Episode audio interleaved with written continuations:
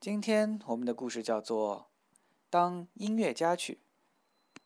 从前，一个农夫养了一头驴，这头驴为他辛勤劳作已经有许多年了，但无情的岁月加上多年的劳作，使他现在衰老了，干活儿一天不如一天，越来越难以胜任以前的工作了。因此，它的主人不想再留着它，准备将它杀掉。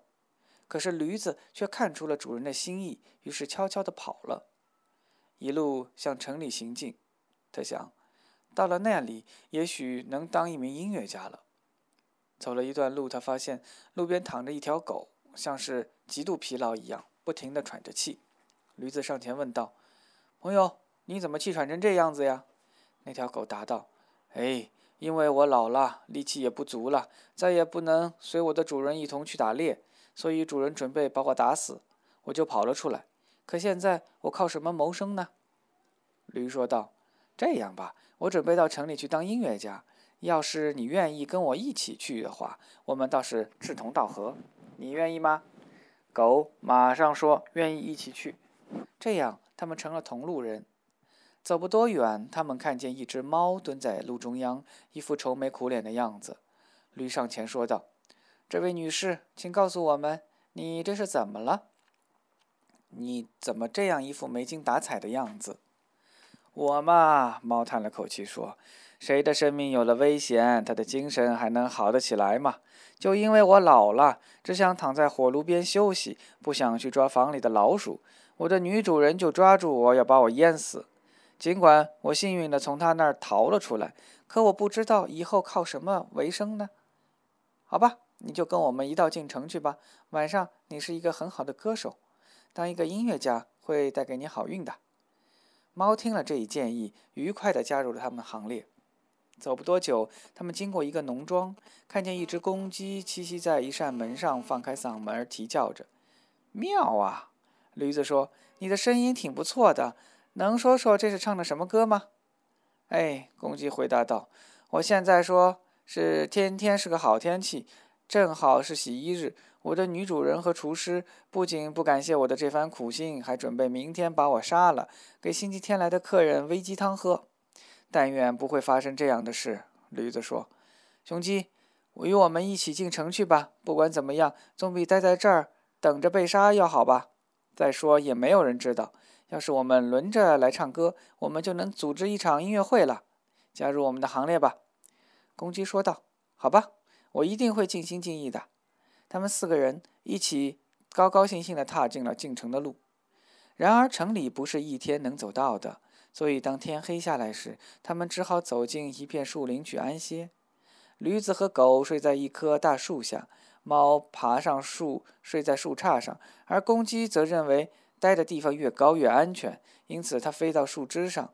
他还有一个习惯。就是睡觉前看看周围的每个东西是不是有不对的样子。他挺直脖子一看，发现远处有光线射过来，马上对他的同伴叫道：“说不远的地方一定有一所房子，因为我看到了灯光。”驴子说：“如果真有房子，那我们最好还是换个地方睡吧。现在睡的地方太糟糕了。”狗又接着说：“而且说不定还能在那儿找到几根骨头或一些肉类。”于是他们一起向公鸡看到的地方走去。随着他们走近，灯光变得越来越明亮。最后，他们来到一座强盗住的房子前。他们当中，驴子个头最大。他走到窗户前，偷偷朝房子里看去。公鸡问道：“驴儿，你看见什么了？”“我看见什么了？”驴子重复说道：“我看见一张桌子上摆着各种好吃的东西，强盗们正高兴地坐在桌子周围。”公鸡说道。但愿这是为我们准备的。驴子也说：“是啊，只要我们能进去就成。”接着，他们一起商量怎么才能把强盗赶走。最后，他们想出一个办法：驴前腿站立，前前腿搭在窗台上；狗站在驴的背上，猫爬在狗的背上，这样公鸡则飞起来坐在猫的头上。他们站好后，约定一个信号，然后一起鸣叫起来。驴子哇哇哇哇的吼叫，狗汪汪汪汪的吠。猫喵喵地叫，公鸡尖声啼鸣。他们又同时打破窗户，翻进窗子里。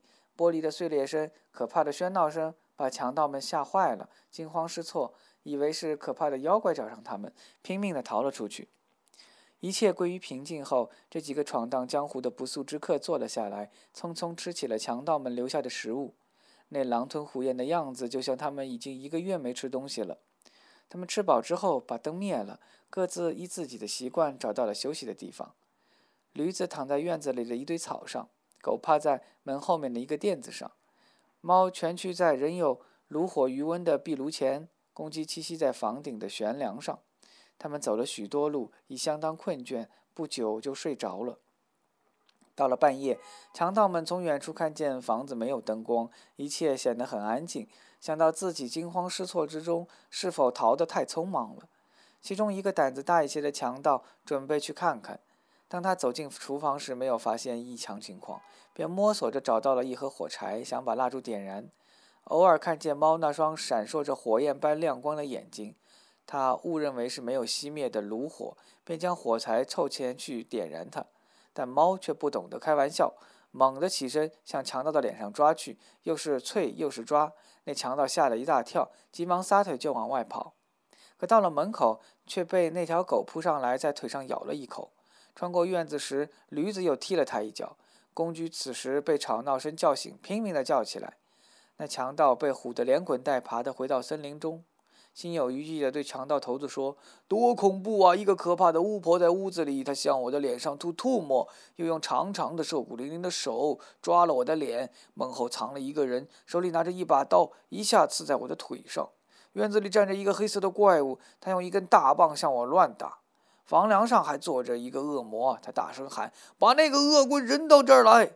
从此，强盗们再也不敢回那屋子。”而那些音乐家们也就高高兴兴地在里面住了下来。我敢说，他们现在人住在里面呢。